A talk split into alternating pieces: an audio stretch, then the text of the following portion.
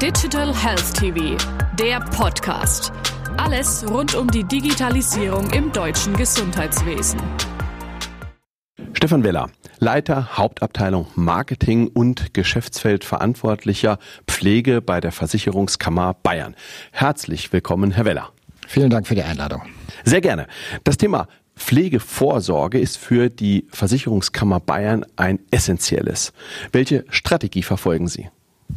Nun, wir haben ja relativ früh damit begonnen, die private Pflegevorsorge anzubieten. Seit 1978 bereits sind äh, der führende Anbieter auch für die geförderte Pflegevorsorge in Deutschland. Und unser Anliegen ist es, gemeinsam auch mit den verschiedenen Playern im Markt den gesellschaftlichen Diskurs voranzutreiben für eine gute, flächendeckende Pflegeversorgung und eine Aufklärung, dass einfach die private Pflegevorsorge notwendig ist, um im Alter gut leben zu können. Wo liegen die Herausforderungen in der Pflegeversorgung für Deutschland?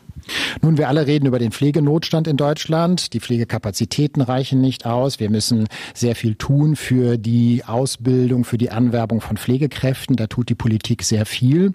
Das ist das eine, um einfach die Versorgung sicherzustellen. Aber auf der anderen Seite müssen wir auch über das Demografie-Thema sprechen, über die gestiegenen Lebenserwartungen. Und dann stellt sich die Frage, wie wollen wir eigentlich Pflege finanzieren in Zukunft? Und da ist halt Aufklärungsarbeit extrem notwendig um auch für die private Pflegevorsorge zu werben.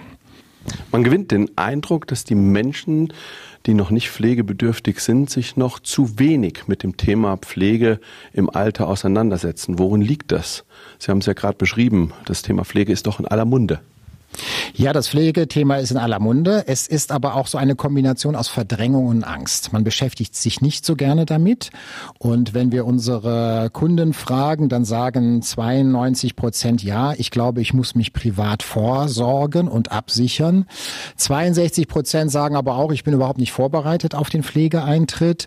Also insofern ist das Pflegethema auch in der öffentlichen Diskussion. Aber wenn es um die private Vorsorge geht, da hapert es dann doch noch. Könnte man sagen, Information und Beratung sind das Gebot der Stunde?